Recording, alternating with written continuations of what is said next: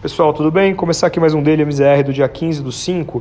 Hoje a gente teve dados mistos, mas que na teoria a gente teve um impacto relativamente positivo em relação às bolsas lá fora. Então, a Europa, uma alta de 0,47, muito puxado pelos dados de produção da China que foram divulgados mais cedo, surpreenderam positivamente. Então, no meio de várias situações que você tem aí negativas e dos indicadores financeiros piorando ao redor do mundo, com essa continuidade ali é, do isolamento seletivo e uma flexibilização mais lenta, com o risco ali de um segundo uma o risco do a segunda curva né, de contágio que a gente fala, você tem ali é, uma coisa mais positiva. Então essa produção de 3,9 acima das expectativas na China, que tem uma correlação muito forte com a Europa, foi vista de uma maneira muito boa.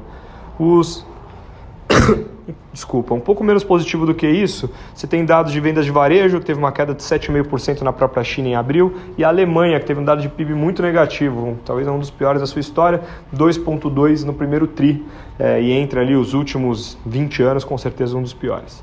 É, quando a gente olha ali os Estados Unidos, você teve uma melhora na confiança do consumidor, na margem, mas você teve ali queda nas vendas do varejo, é, na comparação com março, e quedas na atividade de produção industrial. Então, dados mistos, como eu falei, e que impactaram de uma maneira positiva, porque pelo menos a parte ali na produção industrial surpreendeu e a Europa então ficou para cima. Quando a gente olha o S&P, o índice americano, que a gente mais olha aqui, a gente teve uma alta de 0,39, o índice no futuro aqui até o final foi 0,43 de alta, e a gente teve ali um impacto além da virada, no, a virada no final, além desses dados que a gente comentou agora, tem também a questão das farma, da farmacêutica, né? A Sorrento ela teve um, demonstrou é, via ali os estudos dela, um desenvolvimento de um anticorpo é, mais eficiente no contágio da doença. A ação subiu mais de 100% hoje e ela disse que teve 100% de eficácia, vai ser analisado por outros médicos ainda, mas sempre que esses tratamentos é, conseguem ali ter uma eficácia interessante nos primeiros testes, isso gera ali um tom especulativo interessante. O setor financeiro hoje Estados Unidos que subiu muito ontem, naturalmente teve uma correção hoje, mas o S&P, querendo ou não, vinha no campo negativo e virou para o positivo pelo segundo dia seguido, o que mostra também a volatilidade. A semana é pior, a gente sabe que, como a gente comentou durante essa semana, é uma queda de 2,26 no S&P, muito porque o Jerome Powell, ele foi o presidente do Banco Central americano, foi um pouquinho mais pessimista nas análises de intensidade mais gradual, não vê juros negativos como algo que tem que ser colocado nos Estados Unidos e ainda é, deixando claro que precisa de novos estímulos ainda do fiscal para do Congresso, então ainda para conseguir ter ali os estímulos necessários.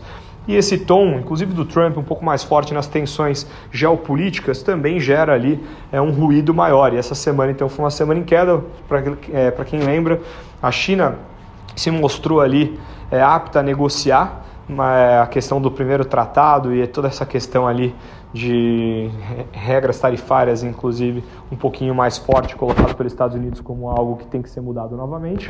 E o Trump se negou a encontrar o presidente chinês. E não só isso, o departamento, é, quando a gente olha ali mais no detalhe, o departamento americano ele anunciou controles de exportações mais restritos. Então você teve ali é, dados que podem afetar diretamente é, empresas de tecnologia chinesa. Então a gente olha para isso como algo negativo. É, com certeza ali para frente não teve como a semana aguentar é, um movimento ali mais negativo mesmo para a bolsa, embora comparado com a alta recente é uma correção até pequena. Quando a gente olha a bolsa no Brasil, aí a gente mais uma vez com problemas próprios, uma queda de 1,84 no à vista, o futuro caindo 2,29 e a demissão do ministro da Saúde, né, forçado a ter que a, se recusou, né, basicamente, a alterar o protocolo do uso da cloriquina em tratamentos iniciais. E em menos ali, não chegou a um mês, ele já pediu demissão. Então, realmente, ali mostra mais ruído político, mais confusão no governo Bolsonaro, articulação política muito fraca. E a gente sempre pensa que esse governo, com essa, essa pouca habilidade de articulação política, vai gerar ruído sim, na hora de ter que ajustar esse fiscal novamente e colocar o Brasil nos trilhos de novo. Essa doença ainda é uma doença que mostra que ela ainda está no Brasil com os dados ainda muito fortes, principalmente de letalidade, e os, os altos índices de mortalidade, com a gente vivendo talvez o nosso pior movimento da curva, não dá para trocar o ministro agora. Isso gera uma bagunça muito grande e só coloca a gente em xeque mais uma vez. O que a gente olha muito é o dólar, né? O dólar já está subindo em maio 7% e mostra esse, essa, especula, essa especulação que a gente está dizendo para as pessoas ficarem mais receosas. Ele quase bateu 6 essa semana, mas ali fechou ali no 5,83, uma alta hoje de 1,66 e o futuro com 5,86. Os futuros mesmo de renda fixa, os prêmios, a curva de juros, né, teve uma queda, mas uma queda mais na margem também. A gente teve ali talvez ali na parte mais curta uma queda forte mas ali na parte longa ficou meio que no 0 a 0. E isso mostra mais uma vez ali como o mundo, é, a gente está descolando do mundo pelos nossos problemas políticos. E isso gera um desconforto grande e o viés acaba sendo mais negativo para o mercado local como um todo, dada toda essa especulação.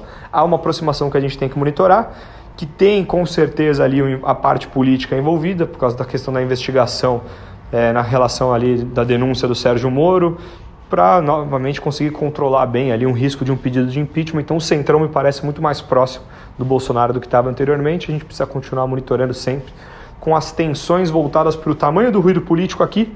Lá fora, as tensões geopolíticas e o impacto China e Estados Unidos podem acarretar na economia daqui para frente. Somado a isso, o risco do segun, segunda curva de contágio, dados os isolamentos seletivos e a flexibilização é, em relação ao lockdown inicial que a gente fez ali no mundo como um todo.